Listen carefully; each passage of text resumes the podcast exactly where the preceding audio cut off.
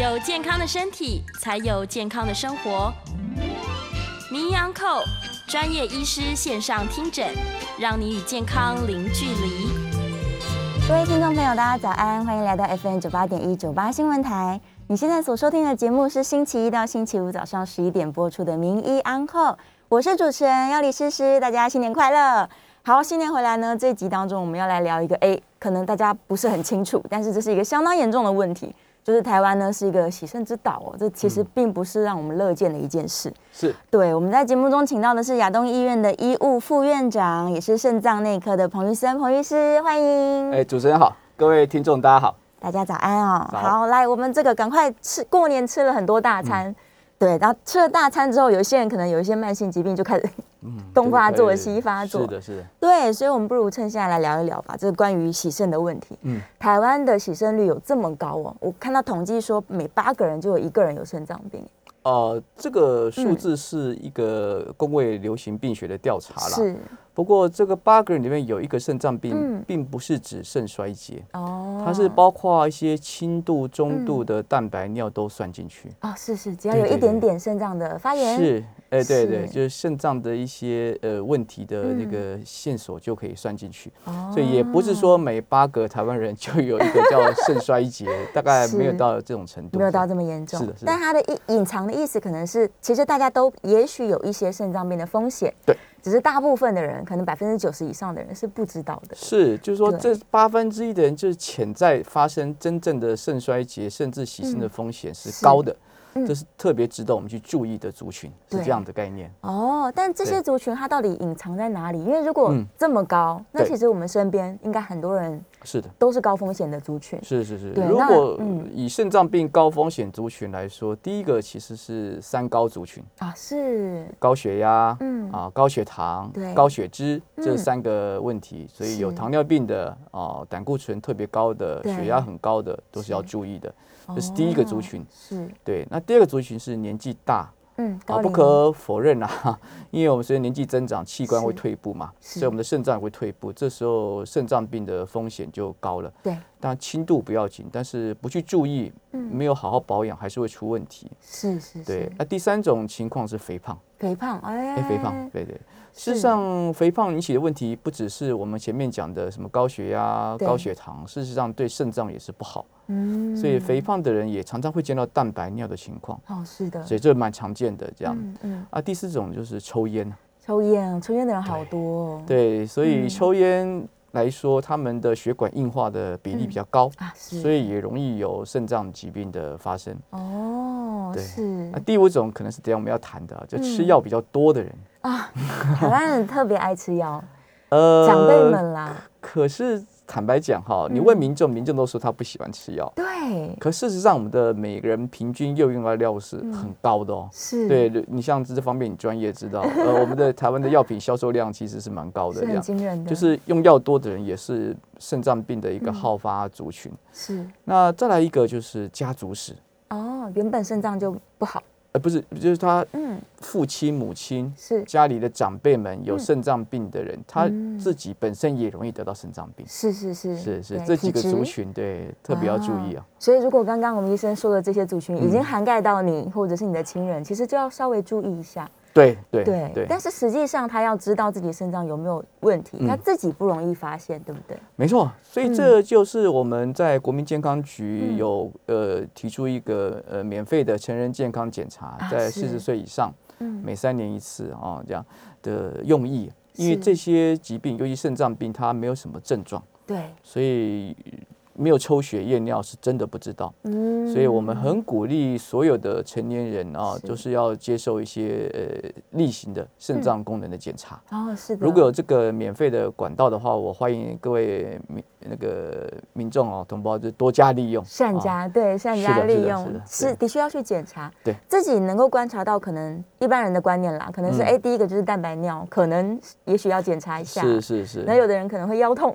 对。对，但腰痛有点复杂，不见得一定是肾脏。呃，大部分的腰痛其实都是筋骨疼痛，是是。一般我们所谓的下背痛，常常需要复健科或骨科医师的协助处理，倒不见得是肾脏病。是是是。对，因为我们必须要提出一个观念啊，肾脏本身没有神经。啊，对，所以像我们的肾脏的萎缩、嗯。肾功能的退化，它不是。以腰痛来表现。嗯，这也就是为什么我们很容易被一般民众所忽略。对，哦，都以为说我没事嘛，哈，等到有症状，可能是肾脏病晚期了，是就很可惜，在治疗上也愈发困难。是，所以不要等到他真的有症状出现。没错，没错，对，就像刚刚医生说的，如果有一些免费的资源，我们就去利用它。没错。对，然后趁着可能一年一度，我全身检查一下，哎，看看肾脏是不是功能正常。呃，这是好事。对对，是没错。是嗯，好了，那个尿尿有有泡泡这个件事情，其实还蛮多人有这个状况的。哎，对，这个就是可能大家可能在现在资嗯讯发达，可能大家听过，小便有泡泡就代表蛋白尿。对，那这边可能要先说明一下，嗯因为大家可能一般有个误解啊，血尿、蛋白尿哪个比较严重？跟肾脏有关系啊？的答案是蛋白尿。啊，比血尿还严重。对，因为血尿的原因可能结石是居多啦，是。膀胱的发炎啊，这种发炎性疾病呃嗯。造成的问题可能比较占大多数。对，啊但是肾脏病啊，它最重要的一个问题是蛋白尿。嗯。而且我们过去的研究观察可以证实一件事：蛋白尿越重的，嗯。肾脏病恶化的速度就越快。哇，对，那所以说蛋白尿不但是有没有很重要，甚至是轻度、中度、重度，这嗯不同的程度就代表你各种不同程度的肾脏病，以及决定你未来肾脏可能的走向这样子。是，对，所以那蛋白尿我们也不会痛，就看到的就是小便有泡泡。对，不过这也要说明一下，那小便泡泡也有很多种情况啦。嗯，对，有些人泡泡可能是薄薄一点，或者只在那个马桶周边一小圈，是，那个大部分都不是问题，哦。那个可能只是一般的我们小便里面表面张力的一些物理现象，是，呃，并不是真的蛋白尿。嗯，那还有人就是刚好今天大吃大喝了，过年嘛，吃大家提到过年，对对对，这 鸡鸭鱼肉吃多了嗯。哦，可能蛋白质的那个含氮废物排出多是，会有一点这种状况。嗯，对，但是无论如何，我们也很难跟各位去说明一个具体的指标啦。对，有人说十分钟以内会消的没关系，十分钟以上不消的有问题。哎，对，但是这也很难去定量了哈，或者是嗯讲清楚。我想任何人看到这个问题，都应该去协助一下，呃，寻求这个小病的检查，是一个非常简单方便，确认一下自己有没有蛋白尿。对呀、是其实自己观察一下自己每天的排尿状况，对然后就可以对对呃提高警觉，都是好事。是，如果你发现怎么跟以前显然不同，嗯，好像那个泡泡的厚度变厚了对，啊，历久不消，我想是那真的要去检查一下。嗯又何况是如果你有刚才讲到的前面一些危险因子啊，嗯我有三高，我比较胖，然后比如说我年纪也在比较大一点的长辈们，要特嗯别注意一下。是是是。嗯好，我们刚刚提到的就这些高危险群的的人人群。那台湾其实早期可能大家认为说，哎，这么多人肾脏不好，是不是因为吃一些这个来路不明的嗯产品啊、等等。是是，然后国人在可以出国的时候，其实出国都在买很多什么日本药妆店呐、对对，回来这样乱吃。啊、对是这样的哈。如果说是药品管理上轨道的国家，嗯例如日本啊，是，呃，台台湾、美国哈，稍微比较上轨道。如果在药妆店买到的药，嗯一般来说是所谓的指示用药啦。对，对，呃指示用药一般来说就是以普拿疼为主的嗯止痛药，或者是一些单方、复方的维他命啊，那个反而比较问题不大。嗯嗯，对，但是到这边导师要提醒各位一个问题：钙片。钙片，对，就是钙片是一般的止痛药，很容易取得。那很多人觉得说我年纪增长，骨质疏松是很常见的问题啊，嘛。对啊，多摄取钙片好像是理所当然的，加上来个维他命 D，嗯，维他命 D 三，还要买活性的啊，这样可以补植骨钙质啊补充骨头的钙质，预防骨质疏松。是，可是当我们这些维他命 D 三补充过量，嗯或者是钙片补充过多的时候，会造成血中的钙离子哦大幅增加，是。高血钙症出问题，嗯。那个会伤到肾脏。啊，哦，有时候会发现这种不常见，但是确实会发现这种因为药物所引起的嗯。那个肾脏的问题啦是出现，这点要提醒民众，就是这么多的维他命里面，其实维他命 B 群算是相对安全，但是维他命 D 对，这个问题要小心一点。哦，对，所以如果药妆店买的药，我觉嗯得也不是说绝对安全。可以的话，还是咨询一下专家。哦，不要讲说理所当然要补嗯。哈，或者孝顺父母，我们多买几罐回去，有时候会适得其反。对哦，这样子。，有些年纪大的人可能他没办法分辨，说，哎，这个很好，我就一直吃。是的，是的，是的，因为有时候会想说求好心切啊，呃，一天一颗改成两颗、三颗，嗯。多吃一点，看看会不会好得快。是。这种会造成药物的过量，所以即使是维他命里面也有一些不安全的成分，对。要提醒民众小心啊。也是要小心，对对对想说我明明没有吃药啊，我都吃一些维他命。哦，对，要小心一点，还是要小心还是要心小心。对对，对那药物当中，其实呃有一些三高的药，它的确是因嗯为有、呃慢性病的人，其实医生会帮他监控他的用药。是的，大部分来说是不用那么担心，但我比较担心的其实是像止痛药，哎，对对。对，那止痛药的话，我想，嗯，我们一般所谓止痛药大概分嗯两大类啦，一个就是呃普拿疼那一类的，对。啊，乙烯胆碱这种哈，对。哎那这个药物的话相对就安全，嗯。但是它的缺点就是止痛效果可能没有办法令很多人满意啊，啊是。温和嘛，温和对所以可能就稍微差一点点。嗯。那另外一些止痛药就是出比较有问题的。嗯。那对于止痛药对肾脏影响，这个是非常明确。是即使是现在有所谓强调不伤胃的、嗯。新一代的那个那个非类固醇的那个止痛药，对。它依然对肾脏会有影响。是。那最早期的影响就是年纪大的人很敏感，啊。对，就是像年纪大的长辈们，因嗯为膝盖关节疼或者是关节疼痛，慢性疼痛。去，给他吃止痛药，有时嗯。候会发现怎么马上尿就变少了，哎。对，然后发现接下来脚就水肿了，或是。眼睛有泡，嗯。这些就是药物的影响。那如果说我们发现的早，赶快把药物停掉，嗯。呃那肾脏功能会恢复的。是。对它，因为它是直接先影响到我们肾脏里面的血管的收缩哦，那个盐分、水分的排泄问题，所以这时候处理还来得及。我们比较担心的就是说，我本身已经有肾脏病了，嗯，比如说我已经是慢性肾脏病了是，那我也不知道我自己的情况，嗯。又服用了这些所谓的非类固醇型的止痛药，是。那它就会大大影响肾功能，让我们的肾功能嗯加速退化。是。对，所以说现在在健保局也注意到这一块，嗯他会去稽查稽查我们所有的医师，包括骨科、外科嗯。各科医师，对于你开这些止痛药的病人，如果已经知道有肾脏病病史，他认为那是不妥当的啊。啊，会要求医师要改进，是或者说对在合扣这些一些措施，所以所以我们会尽量去注意这一块。嗯。那更重要，民众要有自觉。对，因为如果我不知道自己有肾脏病，那嗯我去拿药，医师也不晓得，就会造成一些可能的药物不良反应啊。嗯。所以说，西药里面如果最最要注意的，大概就是止痛药的部分。是对是，然后而且维他命要注意，但是那是嗯。少数，少但是止痛药绝对是要注意的。嗯，因为止痛药大家取得也容易，没错然后，使用上来说也比较觉得说啊，反正只是止痛而已。对。对对，大家想说止痛是应该嗯的，因为生活品质的好坏其实跟疼痛有很大的关系。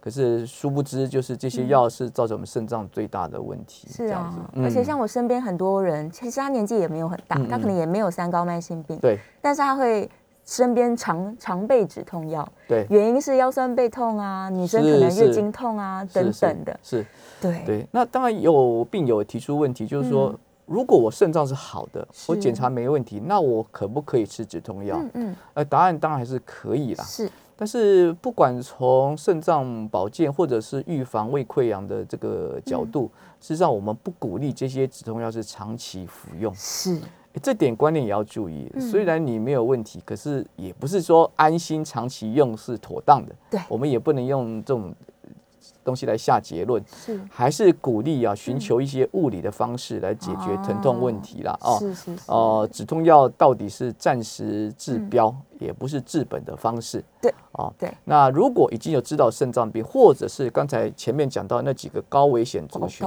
年纪大的长辈们、三高族群、肥胖的人，那我会强烈建议你这些药越少用越好。啊，尽量不要使用。是的，是的，对对对，是的。然后一定要知道自己的状况。对因为这样你需要使用各种药物的时候，你才有的跟医生讨论。没错，对啊，哎，是的，蛮多人其实他嗯根本不知道自己到底哪个器官比较好，或者是、啊对有没有什么慢性的疾病发生了。是，对，尤其是可能年纪没有那么大的人，对。对，他的警觉心相对来说真的是蛮是是。蛮不够的。说到这里，我们想嗯。肾脏病虽然是一个听起来很严重的问题，但它有一个很好处理的事情是，嗯。它很容易检查。啊，对，像我们的肝功能哦，不容易量化，是。很难说这个一个肝指数就保证肝功能是正常或不正常。对，但是肾脏相对比较简单一点，就是我们抽血加验尿，对，嗯。这也是要提醒我们的听众，是。两个都要哈。啊，，两件都要做，两个都要做哦，嗯。不是抽个血就绝对就好了。安全的，也不是验尿就可以解决问题。啊，两个配合起来，大概就可以知道我们的肾脏问题的状况，是。有肾脏病还是没有肾脏病。嗯。现在检查起来是非常简单，也很方便哦，这样子。他只要去个门诊跟医生讨论一下。对对是对，我想一个基层的诊所都可以嗯解决这个问题。哦，哇，是这样说完我也想要去检查一下。呃，事实上我对个人也做过很多健康检查。是是是只要只要到一定的嗯四十岁中年以后，都应该是检查了，要规律的。去，对对对对对对，好，那我们今天既然要讨论到关于洗肾哦，是。但是像什么样的状况，他真的不小心了，他才会进入到需要洗肾的这一块啊？是是是，对，洗肾就是最严重的肾脏病。当医师都觉得用药物无法维持健康的状况，甚至呃保护你的生命的时候是，就必须拿出最后的手段。嗯嗯，这个嗯治疗手段就是所谓的洗肾。洗肾，所以洗肾啊，它是一个治疗方式，嗯，它不是药，也不是打针，也不是一个附件，它是靠着机器哦代替我们的肾脏，把那个尿毒素排出去。排出去，所以它有个前提啦，嗯。你的肾脏功能要恶化的很严重，尿毒素也累积很高，嗯嗯，嗯或者嗯是身体有很严重的积水现象，是。包括肺积水、心衰哦。竭、严重的水肿，是，实在是用药物无法解决的时候，才会考虑洗肾。最后最后才会说要对对对对洗肾。，那是不得已的最后治疗手段。哦，是，所以他一嗯定是因为前期可能没有那么那么注意到，对，然后肾脏恶化的太快了，是对，所以医生才会建议他要洗肾。是是，我我们在临床上确实有看到，就是嗯急诊就。呃，收到一位呃一些病人，就是因为不舒服，临时来到急诊，就发现到很严重的肾脏病，就嗯立刻必须靠透析去维持生命，哇，很可惜啦。是，那仔细问起来，其实之前还是有一些蛛丝马迹，嗯。有一些早期症状可以发现，可是可能不以为意，嗯。就到嗯最后的时候就已经无法挽回了，相当的可惜。所以在这边也可以跟我们的听众提醒一下，就是肾脏病的一些早期症状。是，是对对对，因为那个我想有五个了哈。啊，是。对对对，第一个刚才就是主持人提到的蛋白尿，蛋白尿小朋友泡泡。对，这点要特别注意。啊哦。当然，如果有小便有血，我想大家都会寻求医疗，这点就不用再提醒了。是。哦，第二个是水肿。哦，人水肿了，对对，那水嗯肿最常见的是脚水肿，但事实上一些轻微水肿是早上起来眼皮的周围、眼窝的水肿。然后眼睛会泡泡的，泡泡的，对对。对对。那是为什么会这样？是因为我们躺平的时候，其实身体最松散的组织是在眼皮，哦，所以那边会先肿起来。是。对啊，那再来第三个是高血压。高血压，对，你说我本来没有高血压，嗯或者年纪轻，怎么就高血压高起来？常常是肾脏病。哦，是，对，，这点要特别注意。因为水分排不出去，这是一个理由。嗯第二个就是呃，因为尿毒素高也会让血管收缩，啊血压高。是第三个当然就是血压高本身就会引起肾脏病，对，对，是互为因果。嗯所以嗯高血压是一个很重要的一个早期线索。是哦哦，那再来一个是贫血，贫血。就是比如说人家看到你说你们脸色好像最近很苍白，哦，，对，就是比较没有血色，这是是贫血的原因里面，其中有一个很重要是肾脏病。啊是，对，不见得说是我吃素啊，嗯。或者营养不良，对，这种情况反而不常见。是，就是肾脏病可能是贫血的一个要去要去特别注意的事情。嗯，对啊，第五个就是莫名其妙的倦怠、觉得累，累，就是讲不上来。嗯啊、那那不过出现倦怠这个症状，一般来说都是比较晚期的肾脏病了。是，对，所以它也不是真正的早期症状。嗯所以早期症状来说，除了小便有泡泡以及血压高，嗯啊，那其他的症状真的不明显是，对，所以所以还是提醒我们，还是规律做还是要一个检查。对验血验尿。没错。是。再次提醒我们听众，验血对验尿两个是绝对必要，一定要做，一定要做的。是是是，才不会说，哎，今天突然去了门诊，医生说，哦，糟糕，可可能要洗肾，然后大家这个时候就会惊慌失措了。对，因为你在你一点心理准备都没有，生嗯活上要马上做改变非常困难。是，对，那是一个非常麻烦的过程。嗯嗯，然后很多人甚至他会抗拒，但抗拒不是好的，对，嗯抗拒反而会造成可能尿毒素累积更多。对，那目前为止，就是很多病友还是，我想第一次接到这个讯息，还是很难接受，嗯很难接。受啦。所以有抗拒也是正常的心理反应啦。是，但是我们必须跟听众说明啊，嗯那过去所有的经验以及病友的一些经验都一样。呃，虽然我可以暂时考虑一下，可是到最终还是会有很严重的不舒服，嗯迫使我们寻求医疗，最终还是。洗走向洗肾。还是要洗。，对，目前对。并没有一个药物，嗯所谓的解毒药是。哦，来说把肾脏功能挽回。哦。哦，那其实几乎是没有啦，所以也不要去听信偏方。嗯嗯嗯哦，嗯是这嗯。样子。真的真的，因为像刚刚医生说的，这已经是最终手段了。医生如果不是判断说你的肾脏功能不够用，他其是。实不会建议洗肾。不会洗，对对对。对对，对。那当然啦，在判定洗肾前，我们应该嗯。医师会做最后的努力啦，是。比如找出一些可能可以挽回的因素。啊，是啊，对，比如说是因为我的结石卡住了，我的射物线的问题，让我的尿积在肾脏里面无法排泄，是。或者是我用药的关系，嗯。把这药物赶快做个调整，啊。这都是机会，是都是机会。是所以说这些东西要详细评估。嗯哦，嗯所以说像我们肾脏科医师可能是算比较啰嗦的医生，会帮你一直排除，一直排除。哎，对对对，可。能去来看个病嗯都要问一下你用什么药，那我哦们病友可能用的药也多，一下手边没带，回回这时候答不出来，答不出。来，对对对。对，如果真的去看肾脏科医师，嗯我是鼓励我们的听众或病友们哈，把你所有的药都带着。都带着。对，哎，如果需要调整的是，当面说清楚。嗯，好一般我们在论电脑上查到的都是英文药名，哦，对我对，们真的不知道那个药是白的、黄的、圆的、方的，不知道，不知道。不知道。好，我们这阶段讨论讨论了非常多跟肾脏的健康相关的是这个主题哦。我们等一下稍微休息一下，下一个阶段呢可以来接扣印哦。我们等一下广告回来再跟大家说一下我们的扣印专线。稍微休息一下，进一段广告，马上回来。欢迎回到 FM 九八点一九八新闻台。你现在所收听的节目是星期一到星期五早上十一点播出的《名医安后》，我是主持人要李诗诗。我们今天在节目中请到的是亚东医院医务副院长，也是肾脏内科的彭医生彭医师。你好，再次欢迎彭医师。好，我们在线上已经有非常非常多问题哦。这个今天的节目我们同步在九八新闻台的 YouTube 频道做直播，所以欢迎大家。如果你现在听到节目，你手边又刚好有这个 YouTube 可以打开的话，你可以来到线上看看直播哦。那我们现在也是开放 call in 的，call in 专线是零二八三六九三三九八零二八三六九三三九八。好，我们先来回答线上的问题。我线上问题其实非常好。OK，呃，燕良有在问说啊，因为老人家的确是要预防肌少症，那他就必须要补充很多蛋白质。但一开始医生就有提到，蛋白质如果吃的太多过量，它对肾脏来说也是负担，对不对？对，是所以说这个也就是还回到我们刚才提到的，嗯呃，我们对于长者更要去掌握到肾功能，要做检查。呃，两种情况，嗯第一个就是我们的肾脏功能如果是正常的，嗯那我们就放心补充蛋白质。哦，对，就不用担心，这是没有错的。预防是肌少症确实需要补充蛋白质。那这嗯点为什么要提出来？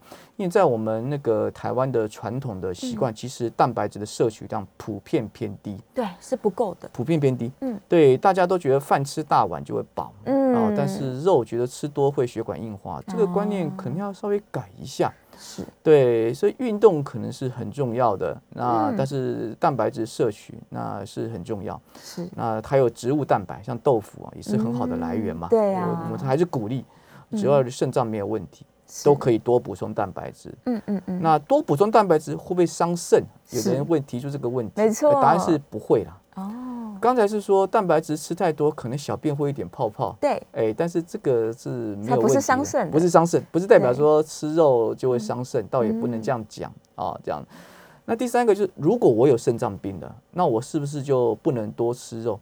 这个也要看，是对，看你的肾脏病的程度。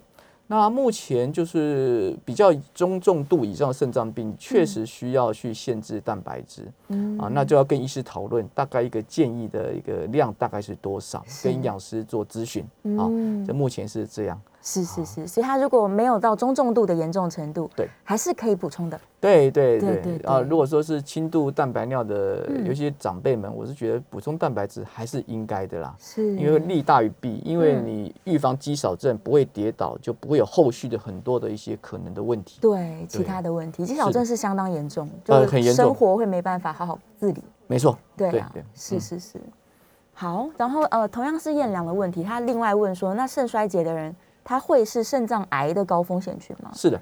呃，其实肾脏病啊，它嗯呃的病人有两种癌症的比例会比较嗯嗯高，第一个是肾脏癌，第二个是膀胱癌，啊，是，这两个都会比例增加。嗯，不过肾脏癌在台湾的发生率似乎还是低于欧美国家。是，那原因是为什么我肾脏不好容易产生癌症？目前并不清楚。嗯，现在很多的认为是说，因为肾脏不好，细胞退化之后可能容易产生基因突变啊。哦，对，那第二种在过去是因为有一些中药，嗯。哦，就所谓的马兜铃酸这种中药，它会引起癌病变，嗯这个在研究上比较多，在包括肾脏、膀胱癌都有。不过这个药中药理论上应该禁用了，嗯在市面上应该没有。是，对，但是无论如何，我们确认一件事，确实肾脏病，尤其是洗肾的病人，嗯他们的以后产生肾脏癌、膀胱癌机会比较多。哦，那甚至有统计，即使换肾还是一样。哦，真的，对，即使我去是换了肾，嗯我原来的那个旧的肾脏还是有可能会产生癌症。是这点是提醒我们病友的嗯或听众注意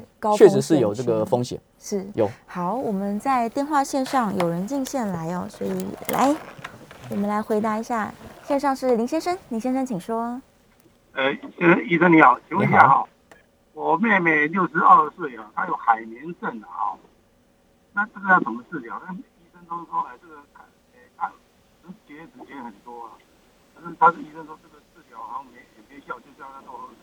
多喝水。是，嗯，这海绵肾是一个不常见的肾脏疾病啊，是，它的特点就是，就是它像它名词一样，嗯这个肾脏就好像跑空洞化了这样子。哦所以它里面的特点就是细胞凋零的很多，嗯细胞变少，所以它的肾功能就是恶化的很多。嗯那这种胃目前确实没有药物来做积极治疗。是，那为什么要多喝水？理由是预防说结石啊嗯嗯掉下来嗯卡住肾脏，造成进一步的损伤。是，所以很可惜，到目前这个东西还在研究，目前还没有很好的治疗方式。是，所以这也就是为什么我们在肾脏疾病治疗上的困难，因为肾脏疾病的观念也是跟这边跟听众朋友提一下，嗯所谓的肾功能退步，其实简单翻译成生物名词就是细胞死了。对，我的肾脏里面细胞越来越少了，嗯那细胞死了没办法复生。是，目前的所谓的干细胞的治疗技术，在肾脏病还是几乎空白一片。哇，，对，因为那肾脏里面的细胞还不止一种，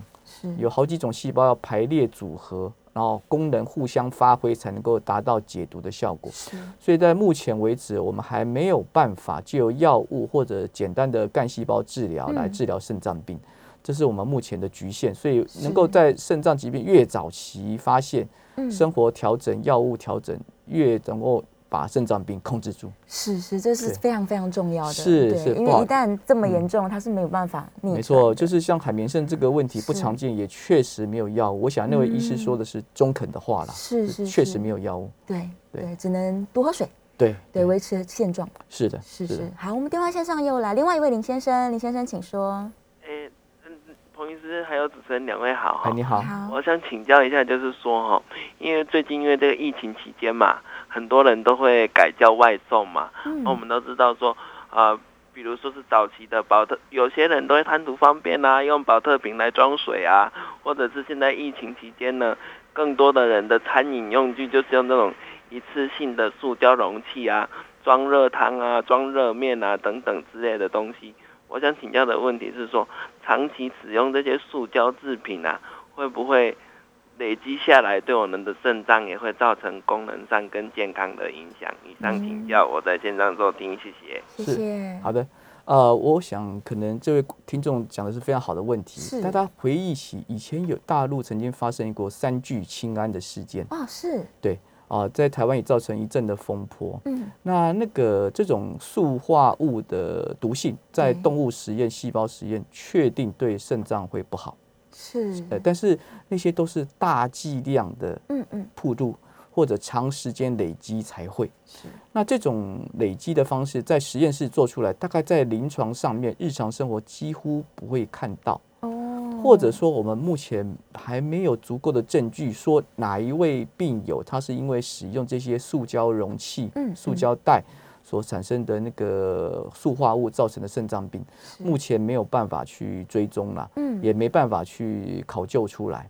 所以说，我想您的健康观念是绝对正确，非常好的，对，非常好的。我们在日常生活能够避免就避免，是对。但是你说是不是能够达到那么高的毒性量，造成肾脏病？就是在。那个中国大陆那种不良商人使用三聚氰胺这种大量接触，而且是小朋友、小婴儿，是体重那么轻，嗯，一下接触了那么多的量，这个是明确的。是，但其他的可能会对肾脏影响，有人在研究，可是目前还没有一定的结论。但是如果你是肾脏不好的病友或听众，我想这个东西你想到，真的也是应该避免。是啊，啊，虽然我们没有一个直接的抽血报告可以证实这一点，但是从研究动物。细胞啊，这些研究上确实有这个现象，是是是，所以听起来还是能避免就避免，能避免就避免是最好的。是的，只是没有办法呃提供一个建议量，比如说一个月用几次为安全啊，一天可不可以用两次，这个是不是妥当？我们还没有办法这样去明确的跟各位报告。大的数据可以就明确是这个东西会怎么样影响了。是的，对对对对。哦，我们电话线上非常的踊跃哦，这个有位。好，张先生，张先生，请说。呃，主持人，那个医生，嗯，你们好，我请问你一下啊，是，刚刚刚呃提到的这个塑胶，那婴幼儿那个啥奶瓶啊，几乎都是塑胶的，呃，那呃他们都呃强调就是这个奶瓶呢要沸水煮过，啊，包括奶嘴等等这些东西。是，请问那这样子，您刚刚讲的这个。大量的毒物，每一次每一次的累积，是不是会对成有那个啥，在喂奶，就是他每一次都喂奶，会不会造成累积是。的病变？好的，好，那简单讲，这些呃检产品基本上都经过国家检验通过了，那它是不是有溶解出一些塑化物？嗯，答案是对。可是它的浓度可能是百万分之一、千万分之一，它非常的低。所以在毒物学上，可能有一个概念，我们这边顺便说明一下，嗯，就是要有两个，一个是累积总量，是。或者一次曝出量，嗯，超过非常大的标准才会造成毒性。所以以目前的这种情况的话，虽然您的担心是有，可是我们看到的那个曝露量，哎，这这些呃小朋友、小婴儿。喝牛奶所产生的这种接触量很低，是，所以是并没有造成一个健康的危害，嗯，对，所以我们并不会认为说有需要禁用啦，是是啊，但是也没错，可能各位看到一些文章或者一些一些呃一些报告是建议用玻璃奶瓶。对，哎，我看过哈，这确实像玻璃奶瓶，好像是比较安全一点。是，但是塑胶奶瓶这一部分的疑虑虽然有，但是目前没有任何的证据，也看不到它会溶解出那么高的那个塑化剂的量。是，所以目前啊，大概还是安全，还是安全的。是的，对对对。但有疑虑的人可以再更多做点功课。当然，当然，也许可以买到一些玻璃奶瓶，也是的，是的，是。嗯，好，哎，这个阶段剩下大概一分多钟，我们看有没有办法快速回答一个线上的问题哦。嗯。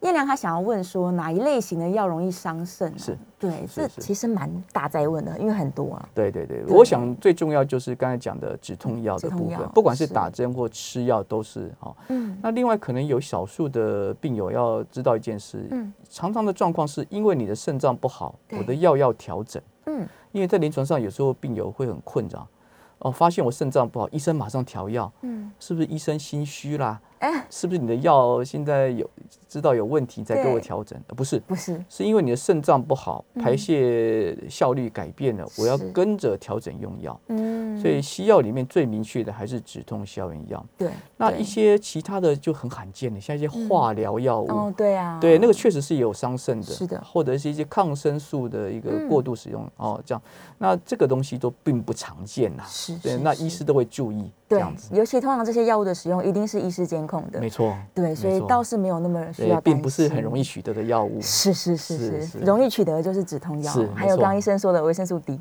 哎，维生素 D，对对对，，这两个特别小心。好，线上有非常多问题，我们下一段节目回来再继续回答大家的问题哦。也欢迎各位继续可以留言，在我们聊天室留言。那电话线也是继续开放的，广告回来我们会继续接 call in，call in 专线是零二八三六九三三九八零二八三六九三三九八，欢迎大家把各式各样你对于这个肾脏的一些担忧或者是疑问，都可以进线来跟我们讨论哦。好，我们稍微休息一下，进一段广告，下一段节目马上回来。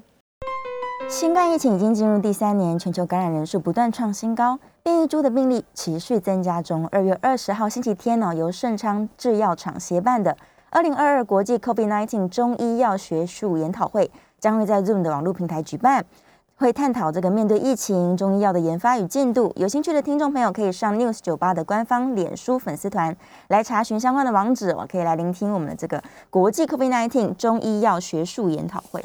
好，欢迎回到 FM 九八点一九八新闻台。你现在所收听的节目是星期一到星期五早上十一点播出的《名医央叩》，我是主持人要李诗诗。我们现场请到的来宾是亚东医院医务副院长，也是肾脏内科的彭于森彭医师。再次欢迎彭医师。谢谢。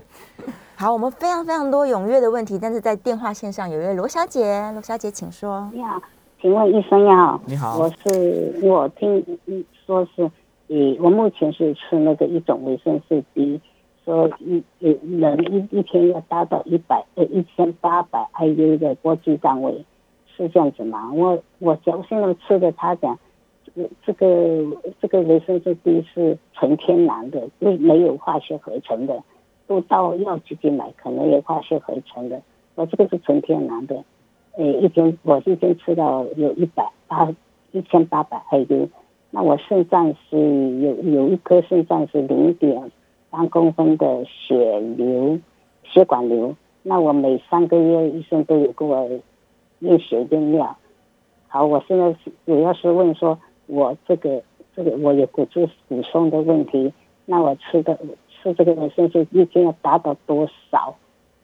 谢谢，我在广播上听。好的，好，我想这位听众朋友哈，嗯他有在接受肾脏科医师的追踪，因为他刚才提到有验血验尿哈。对那在这种监控之下，使用维他命 D 嗯三就是安全的。啊，是，对我们刚才提醒的就是担心有使用，可是从来没有监控过。对，如果过量的时候，我们真的不知道嗯何时发生的。是，所以您有接受正战科医师追踪，我想这个使用就没有问题。嗯嗯，那你提到的是说，这个每天一千八百国际单位的维他命 D 三是不是足够？是我想这个就没有一个很明确的答案了。这样，嗯因为有两个状况啊，就是说有些人使用维他命 D 三，事实上还是没有办法完全解决骨质疏松的问题。是，所以这时候大家可能去听到骨科医师说有更昂贵的药物，嗯什么双磷酸盐，各式各样的高贵药物的理由就是这样来的。是因为我们之前呃研究也确定了，维他命 D 三好像并不是万灵丹。嗯嗯，那你是不是可以再加量？那还要看你的抽血血钙是不是过高，血磷有没有偏高。嗯如果血钙已经到好像在快到正常值上限，这时候恐怕医师也不敢再加量了。是，所以说这可能需要跟医师讨论，嗯那是不是寻求更好的方式这样子？是是，是那骨质疏松还是可以客观评估啦，骨密度是一个很好的检查方式。嗯那那如果说你经济能力许可，可以跟骨科医师讨论，是不是使用一些其他类型的药物来帮忙治疗骨质疏松。嗯，所以这很不好意思，没有办法告诉你答案，就是说是不是可以加量还是不可以加量。是但是如果你有肾脏科医师追踪，应该是安全的，是安全的。对是安全的。我刚刚听到他说固定都有在抽血跟验尿，非常好，非常的好，对非常好，非常好。好。来，我们继续回答线上的问题哦。呃，子祥问说，他说肾上腺它在肾脏上面没有错，那肾衰竭的病人他的肾上腺功能会影响吗？呃，是的，肾上腺的话，它跟肾脏是两个不同的功能单元呐、是，所以理论上就是肾脏不好不会影响肾上腺，但是嗯。我们确实也发现，很多肾脏不好的人上象腺功能比较旺盛，所以血压比较难控制。是，对，这确实是如此。那这个原嗯因可能是因为肾脏病本身，比如肾血管的狭窄啊，嗯其他的因素造成的。但是是我想这两个并没有直接关系。嗯嗯啊，嗯所以说我们并不会对所有肾脏不好的病人去做肾上腺的例行检查，目前是不会，对，没有例行检查。嗯是 OK。好，呃，电话线上有一位黄先生，黄先生请说。哎，你好，你好，因为因为我有骨质疏松，是。嗯，然后半年要打一次那个宝格丽啊、是，那我现在有吃一种叫做钙嘛，啊、是的，就是这个钙叫做 C A L 是吧？B B B E B I O C A L 嘛是吧？嗯哼，这是这这是什么？要嗯讲啊？是。没关系，那您的问题是？那那那那我另外也有，因为上次有那个新冠肺炎嘛，新冠病毒嘛哈。是那那我江那个江索山他有讲说，防止这个新冠病毒哈，这个要吃那个 D 三，这个可以防止。所以我等于就是龙总开的这个骨汁，因为这个应该读支骨还是骨质啊？嗯这个药片。嗯然后我又加强了一个 D 三那个是维他命，那这样子会不会引起这个血钙过高？可是我去检查并没有血钙过高，嗯那我本来是吃一种，现在变成吃了多吃了一个 D 三，是那这样子会不会引起血钙好的，嗯太高？谢谢啊。好是的。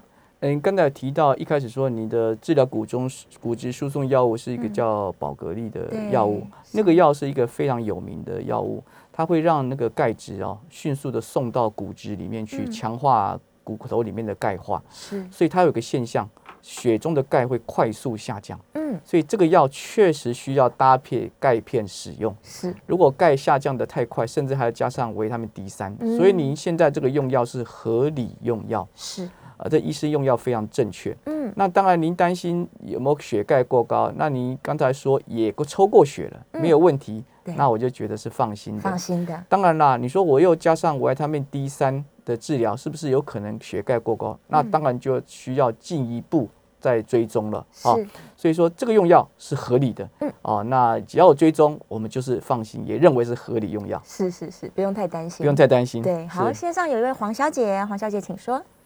喂，医师你好。你好，哎，不好意思，我的问题跟刚刚那位黄先生有点类似，就是我也是骨质疏松，是。我大概负二点八这样子。嗯。然后医生他是建议我，我也是有打那个每半年要打那个宝格丽那个，然后柠檬酸钙片，他叫我要吃一千毫克，就是分三餐没，然后还有 D 三要吃八，呃，差不多一千一千的 IU。那我我也是很担心，刚才医师你所说的会不会有嗯肾脏的问题，那个血中钙过高。哦，我我是没有去去看肾脏科啦。哦，我想这个问题嗯要监控，在骨科医师那边就可以帮你监控了。是哦，这不需要特别为了这个去肾脏科。嗯啊，只要有监控，血钙在合理的程度，就是一个安全用药。是这点还是请我们听众朋友放心请。而且放心这样用药真的是合理的。嗯也有讲过，宝格丽那个药会强烈的让钙质吸收到骨头去，对对对没有补充哦，嗯会出现那个低血钙现象，会抽筋哦。是是是，对，所以说这样用药我觉得合理，是合理的。对，您的担心应该是好像没有人帮你监控，嗯。那你就应该去主动找医师沟通一下，对，测一下对。肾功能跟血钙，嗯，这样就可以了。好，我们其实剩下不多的时间，但是有一个非常重要的议题哦，刚好 Kiki 有在问，他说他担心这个长效型胰岛素会不会造成这个水肿啊、肾问题等等。是是，对，所以我们是不是应该要呼吁一下听众朋友们，就是是。即使你有慢性病、三高的问题，但这些用药其实是需要用它的。是的，哦，我想胰岛素不管是长嗯效、短效，对肾脏都没有任何的影响或副作用。嗯。那主要的问题是这样子，肾脏不好的时候，胰岛素要减量，因为你胰岛素排泄速度变慢了，作用加强了。嗯。这个调整的理由在这里。嗯。啊，这样子。是。那第二个问题就是，你用了胰岛素很容易水肿，这也是对的。因为是用越老，胰岛素最大的副作用是变胖，嗯。因为它是让糖分、血糖从血液赶到细胞内。对如果你的运动不够，饮食没有节制，那你的体重是直线上升。嗯我想这就是饮食控制不当的一个结果，但绝对不是肾脏被打坏了嗯啊！如果说你说我真肾脏真的坏了呀，医生说我肾脏不好，对那最有可能是因为你糖尿病长期控制不良哦是所血糖造成的糖尿病肾病变，并不是胰岛素的副作用。嗯所以在嗯这边强烈的建议，糖尿病的病友啊，糖友一定要规则呃服用血糖药或者注射胰岛素，让你血糖控制在合理程度。嗯，否则以后肾脏病变会接踵而来。是，反而是要更担忧的。是的，是的。对，其实所有的慢性病几乎都是这样子。如果你呃害怕药物副作用，而不去控制你的血糖。然后血压等等，是的，其实这些疾病本身反而是更加危险的。没错，对，是的，对，所以大家真的要跟医生好好配合。对，好，最后大概五十秒，我们医生有没有什么建议给大家，如何去照顾自己的肾脏呢？是是是，我想第一个就是要控制好自己的慢性疾病，慢性疾病，所有的人都要控制自己的体重，注意有没有三高啊。那如果说有任何的问题，我想就是赶快去寻求医疗的治疗。不要害怕西药一些副作用。对，我们所谓不要乱吃药是指止痛药。嗯嗯。啊，其他的都是所谓合理用药的话，就是应该使用。对。那如何能够早期知道肾脏病？大概目前唯一的办法就是一个早期的。规则的呃抽血以及验尿检查，是不要忽略这两个重要性啊。我们没有办法靠感觉来评断自己有没有肾脏病，不行啊。在这边提醒各位听众朋友，好啊，再次谢谢彭医师，谢谢为大家带来这么多正确观念啊，不敢，谢谢，我们下次见，主持人，谢谢各位听众，拜拜，拜拜。